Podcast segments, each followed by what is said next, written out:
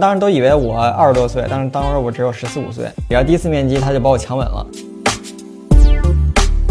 就是上来就问你约吗什么的，挺无助的。已婚女青年想要社交一下，认识下新朋友，咋就这么难呢？多人他会放自己的那些摄影照片，可能之前去旅游的时候，一些山川大海，要么就是拍自己的宠物小猫小狗的，我就觉得很像一个大型的动物世界跟那个人文地理没有人。比如说你这蚊子写的再好，他妈一见面七十岁老头，你还想跟他一块玩吗？他灵魂特别滚烫，对你根本也没有欲望。一开始总觉得会找一个很相似的人，后来发现其实相似的人也不一定合适。花束般的恋爱最后全毙了。男生女生来参加活动，我在征集的时候，我就要看男生可能你有没有房，有没有车，这些硬的资产是要被作为要求提出来的。嗯，我真的觉得光听这个场面都有点残酷啊。那他肯定会跟你讲情啊、爱啊、讲未来、讲苹果的 VR 眼镜，说想不想来我家里体验呀？那只是用一个噱头包装了一下他内心的真实想法，但他的本质其实还是想跟你睡觉。所以我说，在社交软件里找个靠谱的男生，其实是比面试还要难。我觉得。聆听火花，传播未知。大家好，我是小鱼儿，与你一起寻找生命的汪洋。今天这期节目呢，是我们凌波微步第三系列的单集啊，也是跟我们亲密关系息息相关的。今天呢，我们将会邀请两位嘉宾，一男一女，和我们一起聊一聊 dating app，以及大家在使用社交软件时候的一些经历。然后呢，也希望这期节目能够帮助大家，帮助各位想要脱单的朋友们一些启示。那现在就欢迎我们的两位嘉宾，一位是阿拉，一位是黄豆老师。大家好，我是阿拉，欢迎来到播客。我下班了，我是一名青年的运营人，之前在北京，经过西安的辗转，来到成都之后定居。定居了之后呢，哎呀，发现需要探索一下自己的社交边界，所以也开始尝试了使用一些社交软件。哇，一下子发现就非常有趣，所以今天也特别期待跟大家聊这个话题。哎哈喽，大家好，我是黄豆老师，然后我是一个三十万粉丝的情感博主，然后现在是在一家。呃，比较 top 级的社交公司做市场部，对，然后其实，在做这个市场的做社交的时候，其实对 dating app 其实有比较多的了解，然后个人也比较喜欢体验不同的社交产品，然后希望今天跟。呃，阿拉和小鱼儿能有一些新奇的碰撞跟交流吧。好，谢谢大家。呃，我其实用社交软件还用的比较多种类吧，但是整体用的时长比较短，因为我自己也是一个非单身人士。那今天也会跟大家分享一下非单身人士使用社交软件的一些经历。然后今天这场我自己也是非常期待的，因为黄豆老师本身是这个社交 app 的从业者嘛。然后呢，我跟阿拉呢又都是已经非单身的人，所以我们。三个聚在一起，跟大家去分享这个社交软件的一些经历，我觉得应该是相当刺激的。第一个问题很想问大家的就是，大家记得自己最早的时候用社交 app 是什么时候吗？可以从呃黄豆老师开始。我最早那个社交产品，那其实分为两类嘛，一类是这个陌生人社交，一个是半陌生人社交。之前最早的是那个漂流瓶嘛，嗯，初初二、初三吧，天天漂流，然后就漂流瓶。对，就一直飘，然后就附近的人一直加，然后当时比较，因为当时我初中就比较喜欢玩互联网嘛，然后当时就在互联网上不停的这个找附近的大学的小姐姐聊天儿，对，那但是这个没有没有什么激起什么火花，因为他都是陌生人嘛，大家对你的这个防范心就比较大。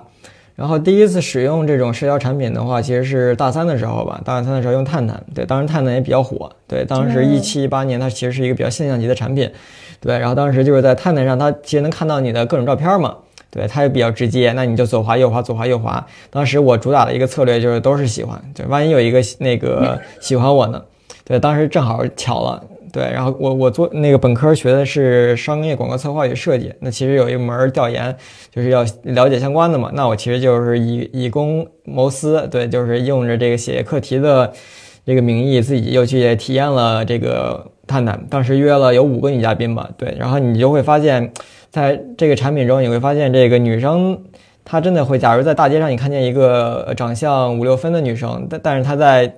dating app 上会有超几百个人的喜欢她，这样这样的话你都排队排不上。对，所以这个 软件儿，然后你在约女生出来之后，你会发现她们的美颜也会有很大的这个、嗯变化，就是有的人跟那个照片长得根本就不一样啊，这真的是就是体验感不一样。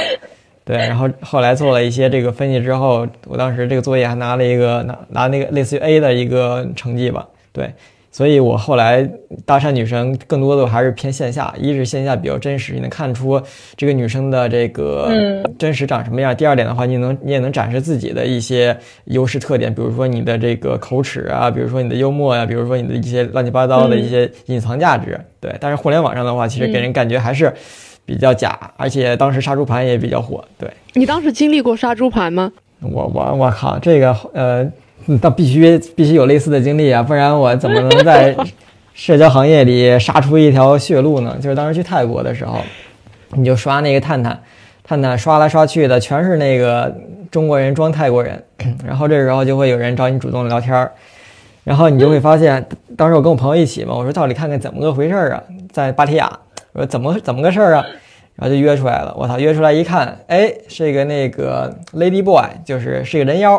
哇！当时当时把我跟我那兄弟都吓坏了，我说这这什么情况呀？我说我们只是想就感受一下这个嗯国外的探探到底跟国内的探探有什么，就国外的产品跟国内产品有什么不一样。结果嚯啊，差点没给我俩吓飞了。对，就是还是很刺激的。那上来就那个那那小姐，她就长得挺好看的，就化妆化的特别好。然后她跟我说她是个 lady boy，她说我接受吗？我说不接受，不接受，赶紧跑！我拉着我朋友，我俩就跑了，太吓人了。哇，真的是经历非常丰富。主打主打就是一个体验。那这个阿拉这边呢？对我感觉我我因为感觉对于社交产品的定义就是陌生人之间的社交，去认识新朋友。然后我印象比较深的，其实是在大二的时候，然后用的当时应该还是陌陌，然后呃去约到了同校的这个呃男生，然后去在假期的时候一起去出游，而且是他跟着他的女朋友和我跟我的闺蜜一起，我我们就组队成功了。什什么东西？还挺单纯，当时有有一种早期的 soul 的感觉，对对对对对哦我还说他跟他女朋友带着你是什么玩意儿？可以多个人拼房费、拼车费。还有我的闺蜜就一起出行，对对对，然后订酒店啊什么的，然后回来在校园内也保持了一段时间的联系。就这是我最早使用社交软件的经历。然后到了后期，其实在北京的时候，由于工作过于饱和，没有社交需求，加上一直有对象，然后是到了成都之后开始。呃，就是想要认识这个城市的新朋友，然后也会发现，哎，社交软件变得很有趣了。它不再是那么纯粹的，就是可能只是为了约会找对象，我发现还怪有意思的，所以就最近使用完之后，就每用一次就上瘾几个月，所以特别好玩。一会儿可以分享一下使用感受。然后呢，想问问小鱼儿，我感觉小鱼儿好像用的软件也不少呢。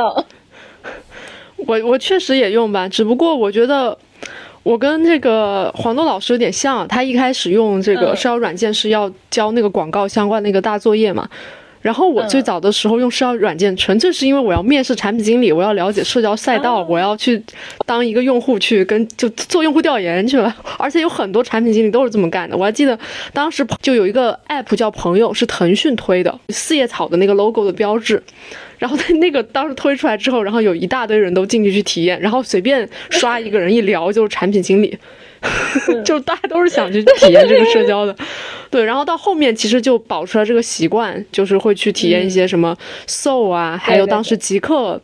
极客那个 app 的另外一个衍生版是做社交的，叫橙。反正当时体嗯嗯也是使用了一些，但实际上在上面整体你说能真正变成朋友的人，我这边比较少。而且我基本上用社交软件不是为了脱单需求的，所以我们三个基本上需求都不太一样，我觉得。不太一样。所以真的只有我是为了社交最开始使用的社交软件是吗？其实目的我不是公以公代私了吗？我肯定也是为了在上面找女生啊。但是后来发现，在上面找女生发挥不了我的优势，我的优势在线下，对线上哦，对，一是问题太大，一是找出来女生也不符合我的预期，你对她期望太高了，结果出来发现不长这样。第二点的话，我个人的优势也没有办法在那个产品上做出展现。对我的优势可能是在线下，对线上的话，那些男生比我可能更会包装，那就轮不上我了就。那小鱼儿呢？小鱼儿在使用了这些社交软件之后，有没有呃见面的呀，或者是后续的这个关系进展情况分享一下。那像这个，比如说什么，我们刚刚提到什么 So 啊、陈什么的，基本上没有任何一个线下见面的。然后我最近还在用一个 app 叫他说，不知道大家听过没有？啊，对对，这个我我我在这个软件上，其实前两天刚见了一个女生，这也是我基本上好像第一次在社交软件上，然后线下见面了一个，但是也是嗯。有刚才黄豆老师说到这个问题，就是 说明我国这个反诈反诈做的很好。对，出去吃一趟饭回来腰子没了。我突然想起来，刚才回答这个第一个使用的时候，我忘了我的小学阶段。我小学阶段用 QQ 的时候，其实好像就已经在社交了。然后印象最深刻的，真的是我小学四年级吗？几年级？当时那首很火的歌还是。雨樱花，菲儿刚出道那会儿，然后去见面了一个就是同城市的，还是不同学校的男生。小学生见面，要知道那个时候出门，真的对。你要想那时候连手机都没有，我们就是在 QQ 上约好在哪个地方见面，然后我就出门了。出门完了之后也联系不到对方，我就把他的电话可能写到小纸条上。到了地方人发现人没见着，都没对上。然后打电话也接不了，然后回了一趟家。后面好像聊了，发现怎么着时间错了，就再去，然后就见到面了。后来真的是很有缘分，在 QQ 上一直保持联系。到了大学毕业，呃，高中毕业的时候，一起去聊我们要选什么样的学校。然后到现在，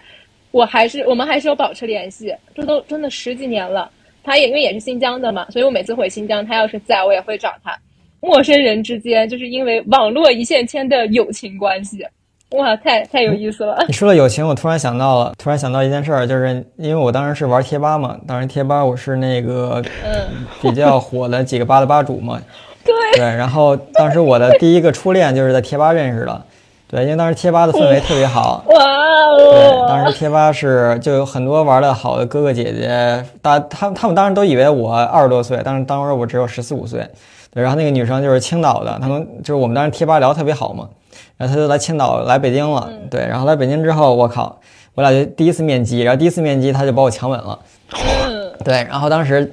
就大为震惊，我说哇，对对对，然后反正这个这个就异地恋嘛，本来也是我又上高中，他是初中，后来就那个这种这种关系肯定是无疾而终嘛，然后我当时刚攒钱买了新手机，刚给他打第一次电话，然后过两天就跟我说分手不合适，最后就第一次失恋，对，然后就是因为这个。在网络上认识的人，然后就见了一次面，但是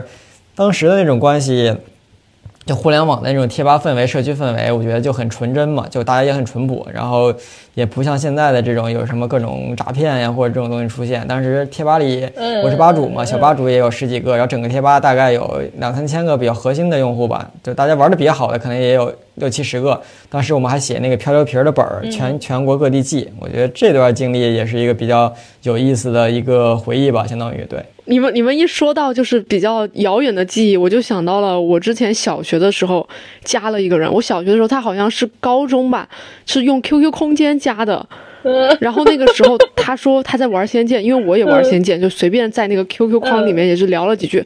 后面就一直从小学，然后到我初中、大学，然后有一次就我上大学之后，他来重庆，然后还来见我。见了吗？就非要见了，就非要请我室友吃饭，就是。大不一样，就之前他在那个小学的时候，他那个 QQ 空间放的一张照片，就像一个二十多岁的一个清秀男子。但是我见面之后发现，就是头发也没有，然后就像像四十岁的，就很离谱。而且他当时还让我去上海，就是可以住他家什么的，我就觉得吓死了。后面我就把他拉黑了。后来他一直在联，就是想着方法联系我，就一直没有跟他联系。这很还挺夸张的。哎，但是这让我想起来。就是我大学室友，他因为在高中就打游戏，打英雄联盟啊这种，其实他就也会有很多朋友是从游戏中来的，慢慢的加了微信，一直聊天。然后哇，其实我觉得最开始我们说起 dating app 或者是社交软件话题的时候，其实不自觉的总会去想到说，呃，找个对象这种，甚至是有点就最起码约一下认识一下的感觉。但我发现印象深刻的交流起来一圈之后，还是有很多这种。出乎意料的这种感情啊，这种，我觉得你，我觉得你有个很大的问题，是因为他们不愿意把自己想约炮的那一那一些想法说出来，所以你调研出来的结果只能是比较单纯的这些关系。哎，那我很想问，就是你那因为你自己是在这个社交 APP 里面是从业者呢，嗯你是怎么能够感受到大家都是有这种想约炮的这种意愿很强，又不敢说呢？你你看那个阿拉注册那个社交产品，你不管是就国内比较火的几个社交产社交产品，你只要上去发几个东西，男生都会私信你约吗？比如在小红书发一些比较好看的自拍，大多数男生也会过来问你约吗？多少钱一次？哦那你其实，在这个大概的比例，你就能看出来，其实这些男生他是比较饥渴的，而且他们是撞概率的。他万一他重发一百个，万一有一个接受了，那他就也他也不亏，他就是这么一个心理。这个你是是通过就是跟朋友聊，还是说自己去传发，还是说你看到一些对，还是说你没有数据？这个大这个大多数还是从这个女生朋友这边得到一些反馈吧，哦然后更多的是比如说女生用社交产品，还有用这个呃发微博之类的，大多数都会遇到男性的这样的一个骚扰的状态。对，然后用社交软件还有一个好处的是，它会有一些呃真人识别，它稍微还会好一点。就比如之前刚才举的例子嘛，像 Tinder 在国外可能大多数就是想用它约炮嘛，但是到国内之后，大家碍于这个上面写的自己的身份认证，比如说他自己写自己是字节跳动的，或者写自己是哪家大公司的，他上来就跟你说约，那你这直接就约到那个 PDF 里去了，那他肯定会跟你讲情啊爱啊，讲这个讲未来，讲讲讲什么 苹果的 VR 眼镜，说你想不想来我家里体验呀？那他只是用一个噱头包装了一下他内心的真实想法，但他的本质其实还是想跟你睡觉。对，但是女生的话，其实想法跟男生反而是不一样的，她可能更多的还是想找一些靠谱的男生嘛。所以我说，在社交软件里找个靠谱的男生，其实是比面试还要难，我觉得。感觉起来好像就是呃，黄豆老师刚才说到的这种社交软件，就还是基于好像 dating 为主。那非 dating 的 app，我们现在对它的认识都有哪些吗？比如说 So，我之前使用，我真的以为它就是一个兴趣交流的，So 不是平台 dating app 吗？做是是 dating app，对，我就会发现我对很多软件的这种认知好像开始出现了一些偏差。正常。那小红书最说还说自己是那个电商呢。哦，哎，我 So 必须要分享一下，我觉得可以，就是嗯我之前因为 So 它有一个，它不是最开始做什么元宇宙嘛，他搞这种嗯元宇宙的噱头。对啊，对，然后他当时有一个功能是那个电话铃还是什么，就是你可以点击语音之后，随机跟电电话另一边点了这个功能的人去匹配，跟他聊天。这个我当时也是为了产品调研，虽然但是我去用了一下这功能，我呃用了三次，而且我这三次还把它写在飞书的那个表格里汇总了一下这三个人的画像。嗯我看了，就是二零二一年十二月十号的时候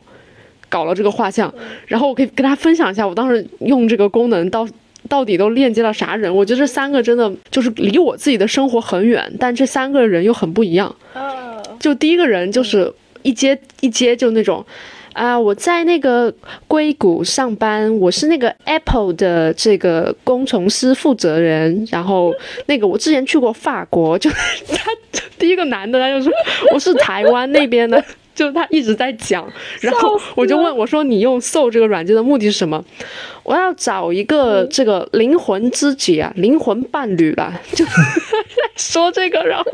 你学的好像哦。不是因为真的就是他，然后他又说，哎，其实经常刷到一些人对我都很感兴趣啦，哎呀，我经常跟他们一聊，他们想听我讲几个小时，你然后你就听他讲了半个小时，他就一直在讲我自己多么牛逼，我是一个不婚主义，我也觉得对很多女性失望了，然后呢，你有什么需要可以来找我。所以说，第一个人我聊完到后面，我实在受不了了，我就说，哎，我现在有事儿，然后我就挂了。拜拜。对对对，拜拜。对，然后所以说，第一个人给我的感觉就是他用这个 so 完全是想要去让很多女性去满足他的那种大男子的虚荣心吧。我觉得，因为你正常人谁没事就跟人家讲我是什么硅谷的，我又去过法国，这种很奇怪嘛。这是第一个人。然后第二个人呢，接了之后是一个女生，她一来就在讲，哎呀，怎么办？我好难受。我觉得他是想把我当做一个心理咨询师或者是一个情绪垃圾桶去聊，他就也是自己在讲，讲了半个小时，在说啊，我我是在那个呃内蒙古吧，好像说我是我说你是什么工作的呢？他说我就是粉刷匠，我就是刷墙的，然后我我丈夫跟另外的女人什么在一起了，然后跟他们都不喜欢我，所以你听了就觉得也是离自己很遥远的一个世界，嗯。但他确实内心有非常多的痛苦跟需要被共情的地方，在这个他真实的这个家庭和这个结构中吧，没有被人看见，这个是第二个。然后最后一个就可能是这个 Soul 上面比较广大的一个样本吧。就第三个是一个男生，然后没大多少岁，然后一来就是，哎呀，妹妹，你给我看一下你照片嘛。然后我说我为什么要给你看照片？他说，哎，看一下嘛，就是长得好看，多给哥哥看看。我呀，那个我没聊多久，我聊了几分钟，我发现油腻了，我就挂了。太难受了，太油腻了。对，但我就。弄弄了那一次，然后我就发现这个很离谱，但他其实也能看见，就是所有人在这个通话的过程中，就是我电话的另一边都非常强烈的想表有强烈的表达欲吧，嗯，以及那种孤独感。嗯，那黄豆老师接触这么多软件，有没有令你印象深刻的想分享分享你当时使用体验的？因为我先认领一个，我从来成都之后用的比较多的。纯粹的社交类型的软件其实是网易出的那个妙识，是基于听歌的。然后像我这种已婚 女青年，大声承认自己说在使用社交软件，我也标的很清楚，说我是来认识朋友和交流音乐，因为它很神奇有那个选项，所以我会发现有一些就是不一样的音乐属性上面的交流。所以我好奇一下，房东老师在社交软件上面你自己接触的有哪些好玩的？反正想分享。社交软件无非就两种嘛。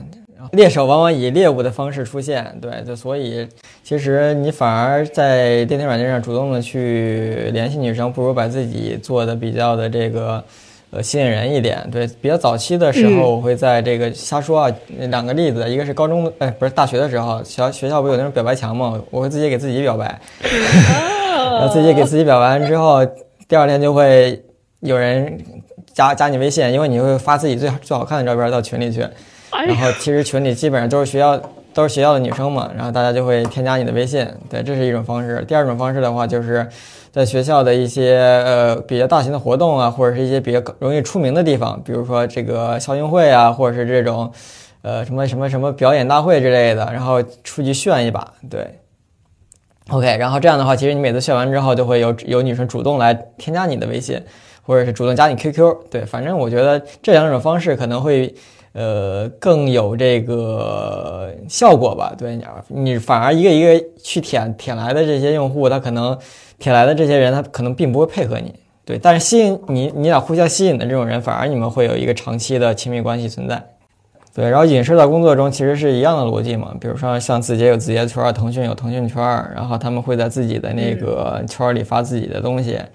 对，那其实好多人会发小号在里头。那其实，嗯，我在我见我在字节见过很多人用小号发，然后发完之后，我操，一家他妈就是他自己。哎，我这个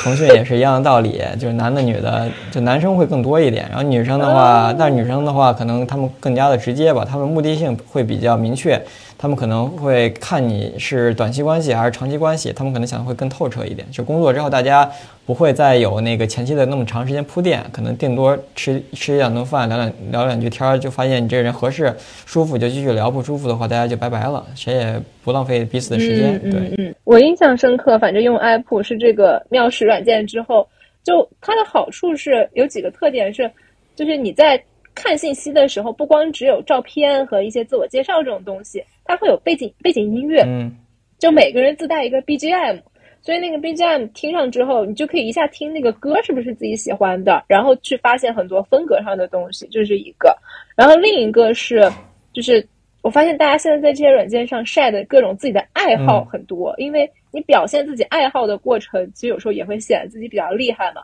所以就会让我去找到很多就可能叫同好。啊，小众的同好，不管是黑胶啊，喜欢涂个布啊，喝个咖啡呀，因为成都就这么大点地方和去的这个能玩的东西，所以会觉得，哎，就是如果对方也觉得说，就是可以交个朋友，未来组个队一起玩点啥，我就觉得这种还是蛮好的。所以这是我现在用 app 发现，确实跟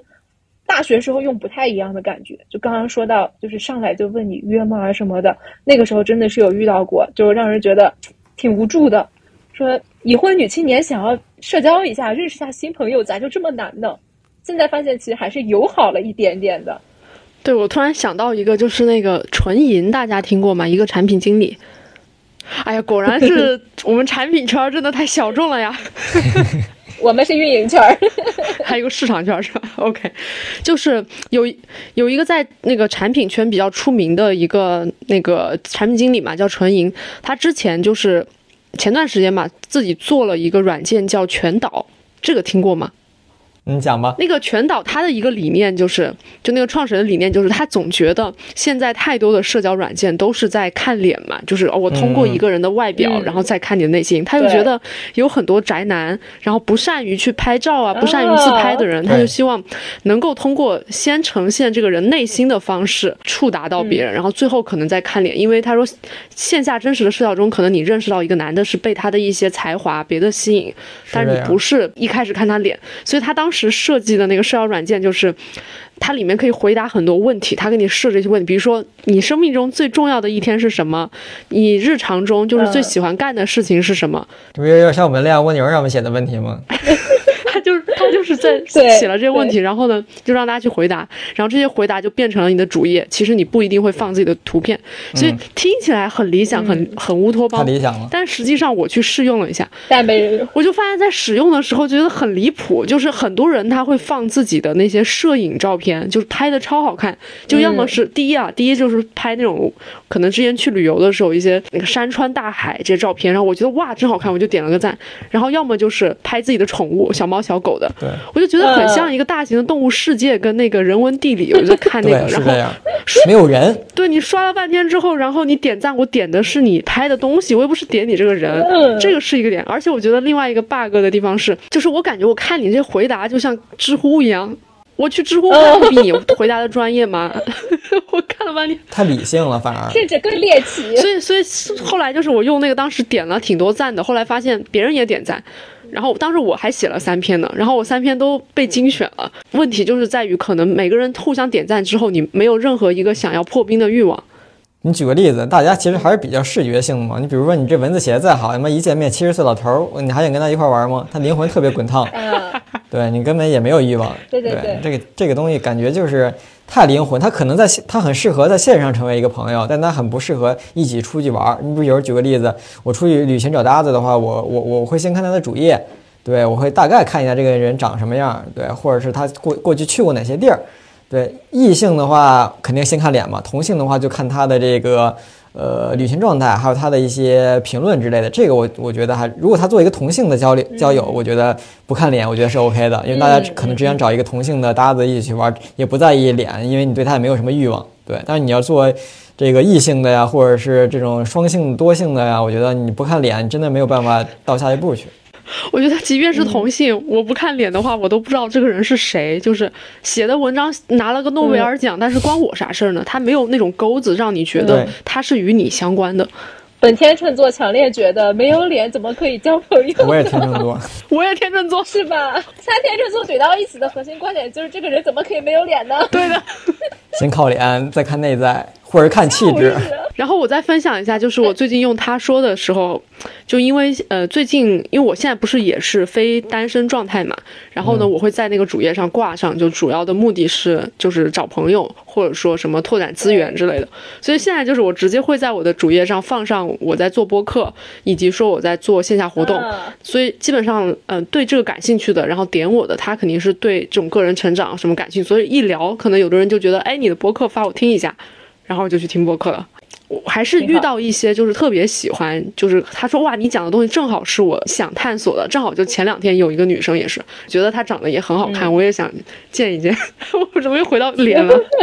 我我现在有一个特别想问的问题啊，就好奇，就是所以放到现在来说，咱都工作好几年了，也有自己的社交圈了，说实话，身边也不缺朋友了。那当什么时候开始，你会开始有一个欲望说？我最近想要刷一刷这些 app，可能真的会有一些社交需求。我先站在男生角度来讲吧，对，因为女生角度可能不太一样。对，男生角度的话，男生男生打开 dating 软件，大概率他只是想约一个能睡觉的女生，嗯，大概率吧。对，只能说。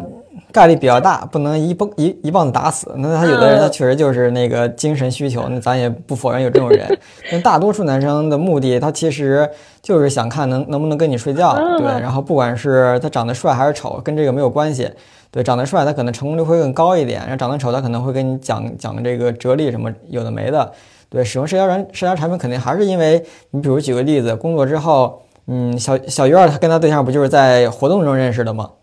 对，就比如说你抛开了这个，呃，我们不参加这些活动，或者我们离开了公司的这个环境所在，我们再能通过哪些渠道认识一些比较新的人？你比如举个例子，我们每天十点上班到晚上八点下班，那其实之后的时间大多数都是很很挤的，你可能回去就休息睡觉了。那你怎么能认识新的人呢？那其实对天软件它是一个比较好的。东西，你比如说，不管是抖音啊、小红书啊，还是什么之类的，或者是就是像陌陌、探探，或者是各类的这种社交产品，它只是就是增加了你一个认识新人的一个渠道嘛。对，那你在公司，如果公司足够大，你其实也可以在公司里认识到一些人。那其实他所有的背景，可能更多的都是想最比最比较肤浅的行为，可能就是想睡你。但是睡完之后有没有感情，有没有再能深度的交流，能不能成为一个结婚的对象？那其实。还是蛮多，通过比如说通过陌陌、通过陌陌、通过探探或者通过 so 之类的软件，他们就是在，呃，软件上认识的。他们最后就是走走进了这个婚姻殿堂了。那他们可能就是前期认识的，认识到了自己的比较匹配的点，要么就是在匹配完之后，他俩发现自己在长远的路上也是比较能够情投意合的。那其实这几点如果比较 OK 的话，那大家其实。就一起走向婚姻了，对吧？那之后，至于婚姻之后要不要再使用社交产品，或者有没有再这个想去约其他人，那其实就是后话了。那其实就是每个人的这个人性跟品质在做博弈吧，对。是，所以你刚才说的那段，我一直在回味，因为我和小鱼儿作为两非单身人士，一直在品味这个状态。那你刚才说的，我好奇一下，你刚刚说的那个睡觉是短期快速的睡觉？还是说，哎，我们一起可能就跟交往和接触一样，吃吃饭，玩点什么。要是能走到睡那一步，那肯定是个结果嘛。太久了，你这些啊，太快太久了，对不起。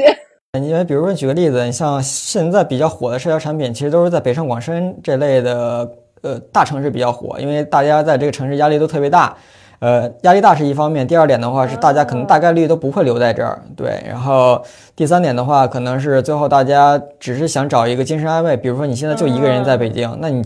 就是很孤独，就是很寂寞。那这时候这会有一个男人出现陪在你身边，你可能只是在这个期间你想需要有一个男人的陪伴，你可能并不需要。你比如举个例子，你之后可能离开北京了，你可能回到自己的城市，回到自己家里，那你可能就会跟这个男生断开。对吧？你你就知道这个人是不属于你的，但是他在你最低谷或者你最无辜、最最无奈的时候，他陪伴了你，那其实你的这个这个阶段他也度过了。对，那至于睡觉，它只是一个所有人都比较在意的欲望点。对，因为这个东西，他喜欢你，他肯定肯定就是想跟你发生更亲密的关系。如果他不喜欢你，那你可能就更多你要怀疑他，要么他就是个 gay，要么他就是一个，对吧？什么有问题的人之类的，类似于对。嗯，但我觉得其实特别好，因为。大家其实真的有这方面的需求，不管是精神上的还是身体上的，所以社交软件可以满足大家这些，给个渠道，给个方式。我刚听你这个更完整的表述完之后，我觉得哎，挺好的。对，很有可能就增加了我国的犯罪率。对，有这个产品还能降低一些犯罪率。哇，那这这个角度确实比较新奇，没有想过。所以你呢，小鱼儿，你现在还会在什么状态下说，我打开社交 app 用一用？除了产品调研之外？我就比较的直接了，就我就是为了拓客呀，我很直接的，就是我现在就是我的一个问题就是在于。我想要找到就是跟我是同路的这个人，他不是限于说我只是找一个饭搭子，找一个旅游搭子。我是想大家能不能一起做一些事情嘛？就比如说我在做自我探索，那我就想找，要么就是对我做的这些内容或者是我的这个线下感兴趣的可以来参加的人，要么就是有资源可以跟我一起去玩更多事儿的人。所以我的一个点就是，我如何能够在我的配置上写的让人家觉得我不是一个想脱单的人。这个很重要，不然我稍微把它往那种，比如说比较 sexy 啊那种方面一引，我就觉得这个扰乱我的一个来找我的用户了。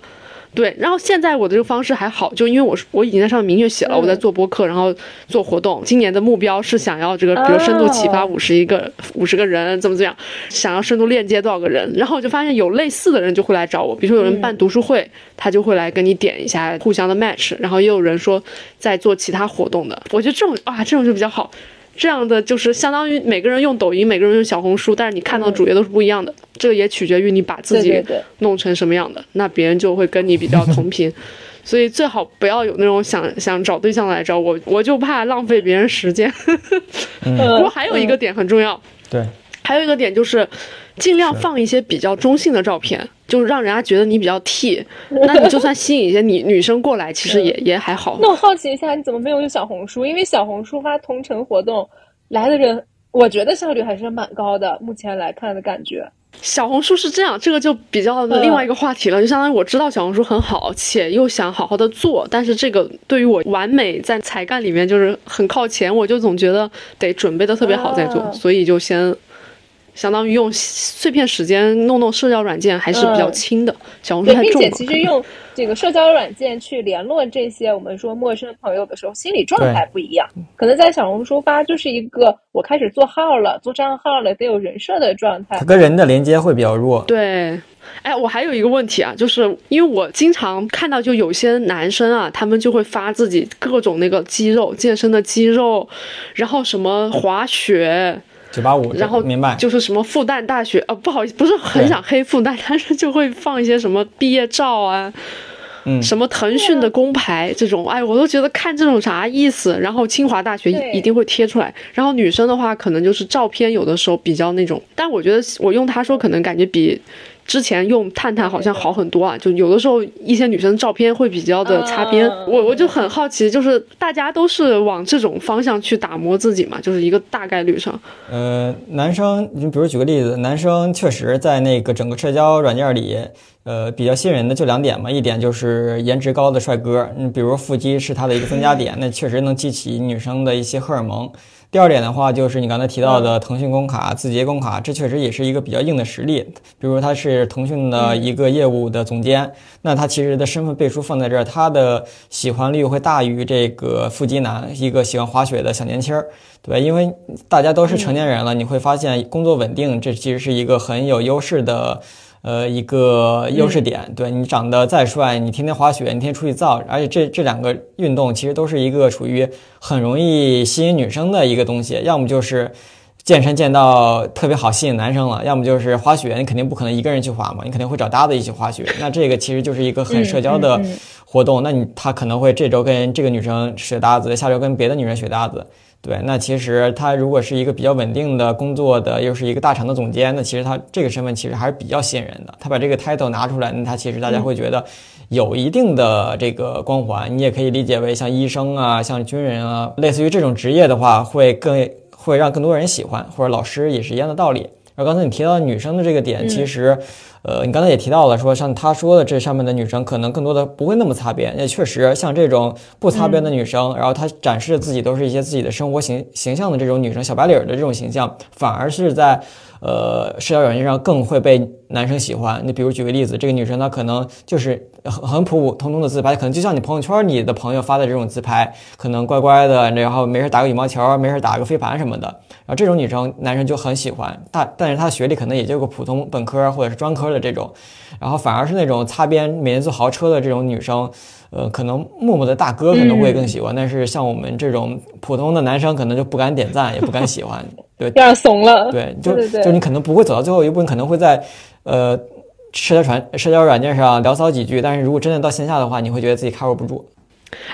我我我有一个疑问，就是我我都会在想啊，就如果一个人他自己把自己标了这么多东西，然后我作为一个看客，假如我觉得啊，我又又清华，然后又豪车，又是什么大厂总监什么的，然后大家都喜欢，我就会想。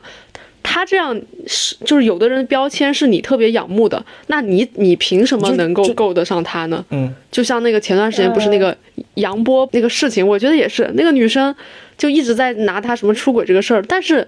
人家是一个脱口秀演员，人家这么知名，人家又有钱，然后又有名声什么的，他凭什么跟你好呢？你去跟人家出来，然后把所有的责任都推到那个男身上，我就觉得是他自己也有那个欲望，然后你也想攀附他，不然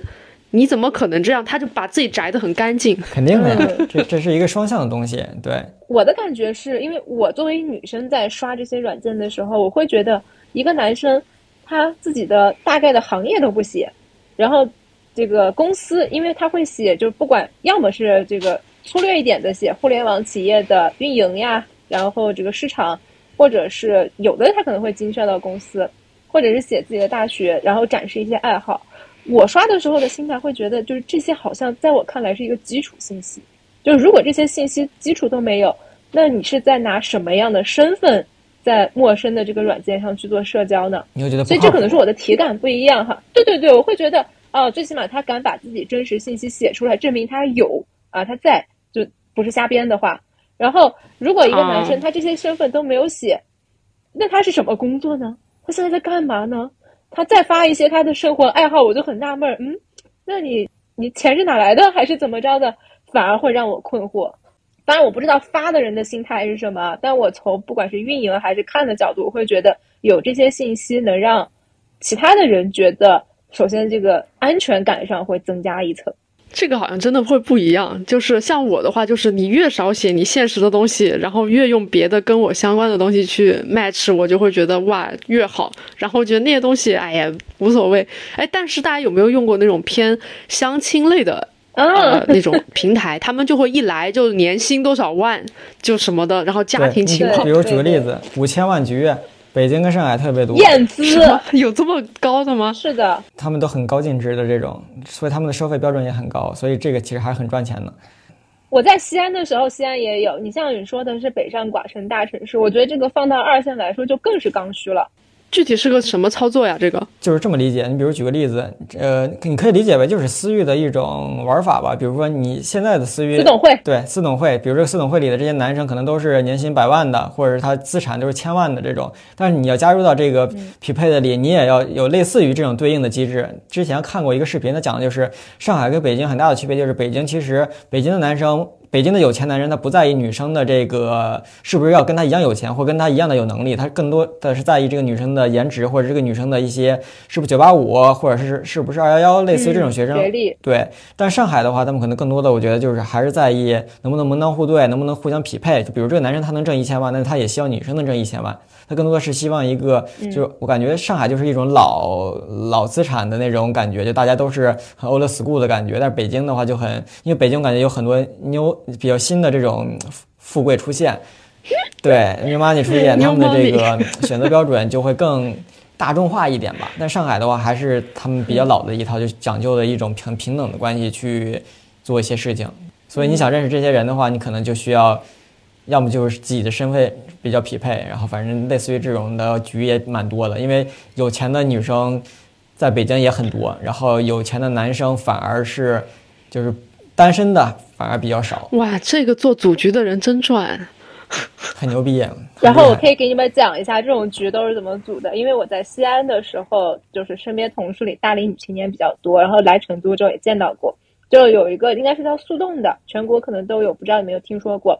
所以他们什么呃，当然不不是说这个平台啊，只是类似的组线下本地的这种，它的模式就是，呃，男生女生来参加活动，我在征集的时候，我就要看男生可能你有没有房有没有车这些硬的资产是要被作为要求提出来的。嗯，然后接下来对于女生啊，一样刚才黄豆老师说的，可能女生的考核条件不一样，但总之它有个卡。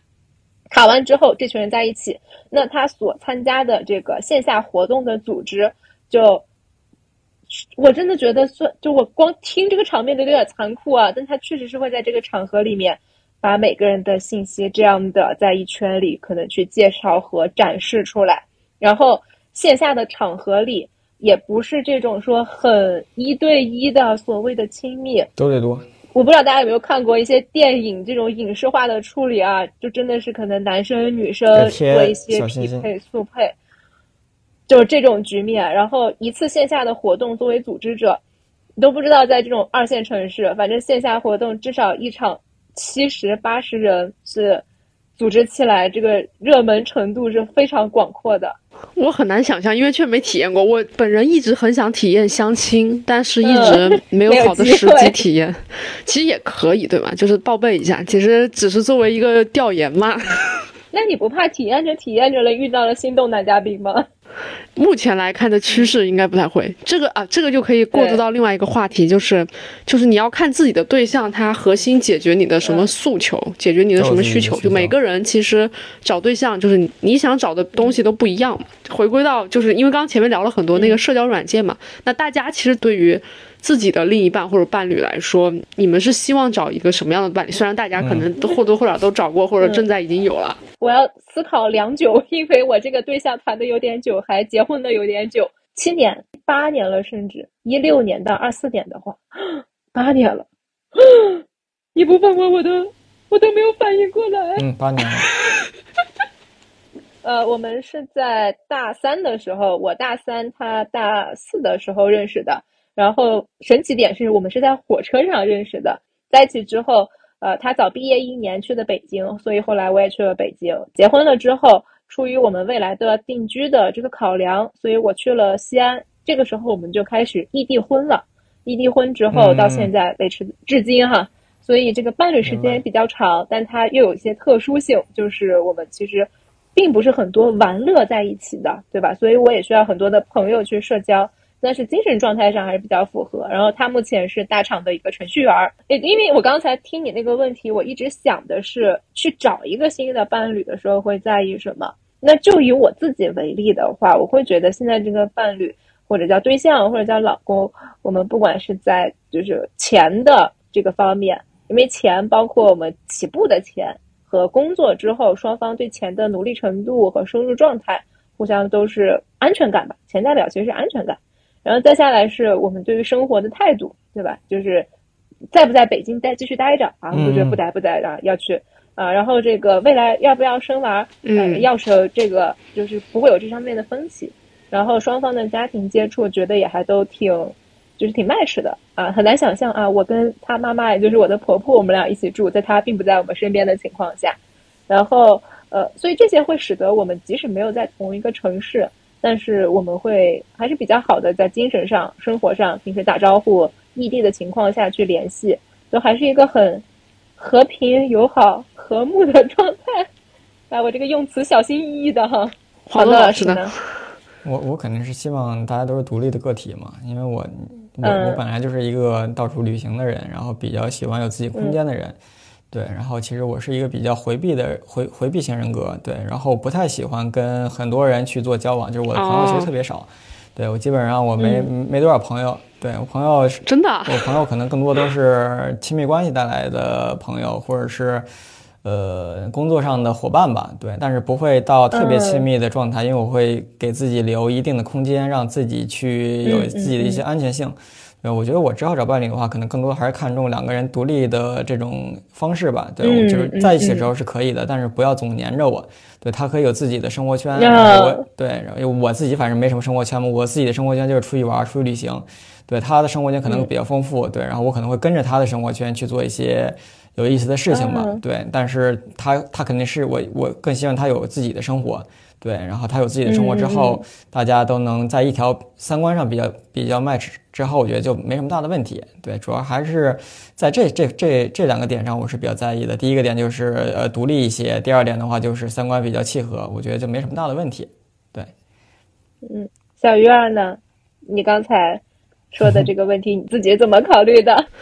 我觉得大家可能确实需求不太一样。我之前还做过一个，就是那个 Know Yourself，他们当时出过一个测试，就是亲密关系你的一个什么需求优先级嘛，然后每个人会抽出来三个。对，然后我当时测出来的就是，我我记得有那个什么情感同频。然后尊重与支持，反正意思就是我比较需要与对方亲密的去讨论很多的想法呀、事情啊，然后能够共同成长。我觉得我个人对这块诉求特别强，就是我是得什么事儿都要跟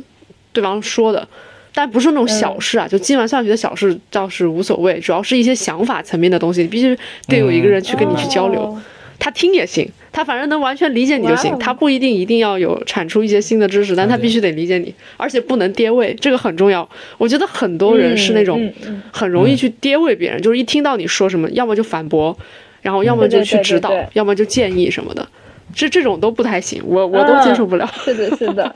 我其实不太怎么看特别外在的吧。我说能猜到，能猜到什么？因为看我的表现型就太爱表达了。能能猜到。对，就所以说，表达者他是一定需要一个倾听者去互补的，并不是说两个人都特别特别爱表达，在一起就能很融洽，不一定。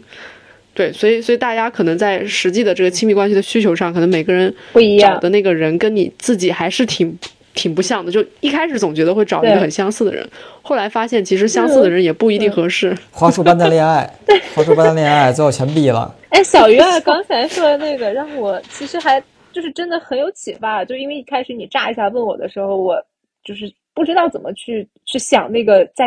在一起很久的人。但是你说这一点的时候，我突然发现，嗯最开始能聊到一起，对吧？大学那个时候肯定是吃能吃到一起，啊、玩能玩到一起，平时能出去对一起溜溜达达。嗯但是到现在来看，像我这种今天爱搞个这个，明天爱搞个那个，今天就是爱把关系散得很开的人的人的状态下，那跟他在一起的时候，就反而他没有那么多叫花里胡哨的想法。呃，我觉得这个其实确实是叫很互补的，所以使得可以我们俩也比较独立的，我在嗯干我的一些事情，然后他也去专注的做他很饱和的大厂工作。哦，我还有个补充，就之前我忘了是哪个朋友跟我讲过一个点，他就说，其实女性，可能说或者说中国女性吧，就是大多数人是从十八岁到二十五岁之间，主要的需求是情感需求，然后到二十五到三十五之间，主要的需求是钱，然后三十五之后就是钱和性。所以说，他说可能每一个人在不同时期之内的需求是会变化的，所以变化的那个过程中，伴侣跟你的那个需求能不能还匹配上，这个还挺重要的。我觉得需要跟对方经常沟通才行，不然你的需求变了，或者他的需求变了，但你没变，那就会很尴尬。哎，那我觉得我们也聊了很多关于从 dating app 开始，然后到我们各自的对于社交软件的使用理解。那最后我聊到亲密关系这个之后，我突然有有一个很新的，我觉得我们可以聊完之后也让听众更有收获的一件事情哈。所以大家现在对于亲密关系是一个怎样的理解呢？就以我和小鱼儿来说的话，我们都有另一半，那他们肯定是叫亲密关系，我们叫对象。但是呢，是否还存在别的社交角度的亲密关系呢？这个我是有问号在的。对，然后另一层呢是像呃没有对象的情况下，可能我在接触很多新的朋友或者是约会对象的时候，不可能一下子就把某一个人发展成对象的，甚至也有很多不安全感。所以我想问的问题就是，大家现在对于亲密关系这件事情怎么看、怎么理解？就是长远的亲密关系，就刚刚你提到的，因为你你你现在理解的亲密关系，可能更多就比如说呃婚姻里的这种亲密关系，比如说谈恋爱的这种亲密关系，它其实是一种嗯大家普遍认为的一种认同关认同的亲密关系。那再比如举个例子，其实大家很多人会在社交软件上找床搭子、饭搭子、各种搭子，它其实也是一种亲密关系。大家只是在这个搭子的关系中。觉得很很很亲密，然后对，比如说我只想下班之后跟你一起吃顿饭，比如说我只想跟你一起出去旅趟游，但是在其他的方面我不想你跟我有过多的接触，对，或者是我们在呃吃饭的过程中，我们可能慢慢的再去延展我们的关系。如果我们延展的关系让我感觉不舒服，可能感觉不太 OK，那我们可能就只是止于这个饭搭子。如果你还想要更多的关系，那可能这段关系也就结束了。那其实其实跟也是跟分手是一样的逻辑。对，所以现在对亲密关系的定义，我觉得可能不只局限于谈男女朋友吧，可能也比如说像大家所理解的这种长期的亲密关系，然后比如说饭搭子、床搭子，各种这这它其实也是属于亲密关系的一种。对我觉得现在亲密关系的定义其实是比较隐晦了。你比如像之前说的那种 crush，是吧？它就是约炮对象嘛，大家用 crush 包个装。就是刚才我又闭环了，就是 Tinder 的软件在国外大家都是约炮的，但是在国内为什么大家都想给它包装成纯爱战士呢？就是大家国内国人可能还是比较内敛一点，不太愿意直接说，就是一个男人他你你们都知道你们对你们要互相睡觉，但是你要他要是先说说出来我想跟你睡觉，你可能啊一下就可能就败好感了，或者是你就觉得啊没有意思了，嗯，对，可能嗯还是跟国情有关吧，对，所以我觉得呃嗯随着反正现在。我国的开放程度吧，然后反正看外面东西也多，外来的呃文化进来对我们的影响也比较大，对，所以我觉得大家现在慢慢的也会接受一些外来的东西存在，然后做一些融合吧，对，所以我觉得亲密关系可能更多的它的范围会更大一点。我这边其实也是啊，就是平时大家在提到亲密关系这个词的时候，还是聊的是比较狭义的嘛，就是刚刚说的，比如说婚姻啊，或者是恋爱啊这种叫亲密关系。但其实广义的话，我们跟我们父母的关系，然后跟那种亲密友人，以及就是刚刚说的爱情，其实都算亲密关系。嗯我觉得就是只要你跟一个人里你们俩之间有非常深度的链接，然后深度的情感链接，其实就算是有比较强的亲密关系了。然后我的一个点就是，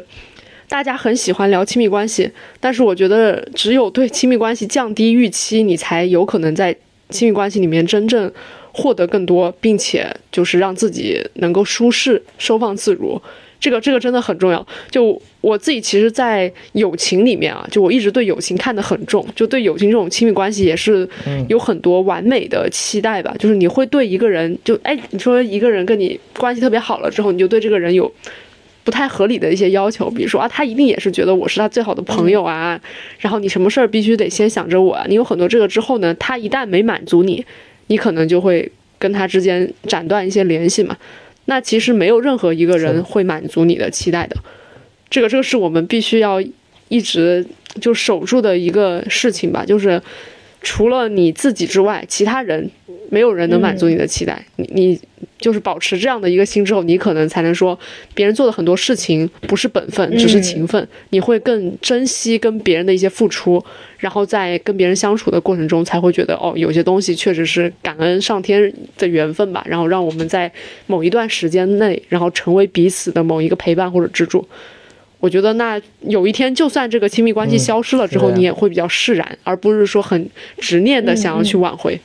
嗯，哎，很有感触。然后想到对应我自己来说的话，其实呃，因为我我是到了一个新的城市，然后去开展自己的社交关系，我一直会有一个就是很神奇的信念感，就是我十年之后的好朋友，一定是我从现在开始去结交、认识、相处、交往，然后可能慢慢留下来的友情，才会让我在往后的五年、八年，就是再往后的人生里去收获新的朋友们。不然，如果只守着我在初中、高中，甚至之前工作里认识的朋友的话，只会随着时间越来越少的。加上我又在了一个新的环境，所以这是让我去，就是去广阔的社交，然后去发展或者叫建立亲密关系的一些这种感触吧。嗯，哎，然后我自己听完之后，就是聊完之后的感受就是，社交这件事情真的还是叫挺有价值的。鼓励大家多用社交软件。对，然后我做社交还有一个原因的点是，因为我我能看见不同的人。对我出去旅行也是因为想看不同的人嘛。那你其实在线上社交，它其实也是一个可以看到不同人的一种途径吧？对。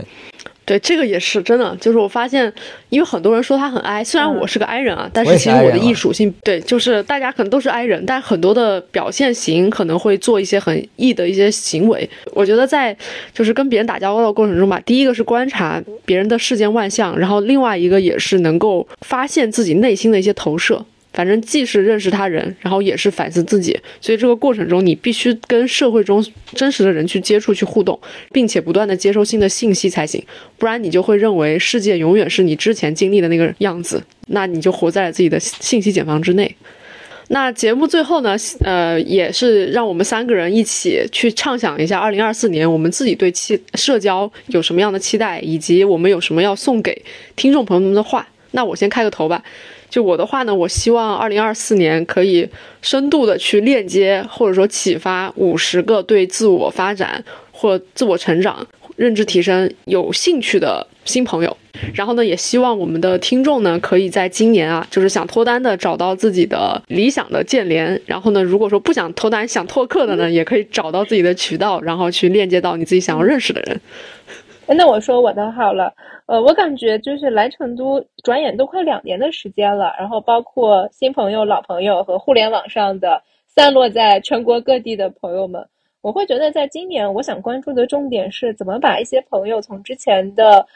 只是单纯的认识、知道，通过一些交流变成说我们知道彼此在做哪些事情，有更深度的，就是交往的过程啊，这是一个。那另一个呢，是我想其实认识一些更老一点的。不管是叫老师也好，或者是三四十岁、四五十岁这方面的前辈们，我想去拓展这方面的，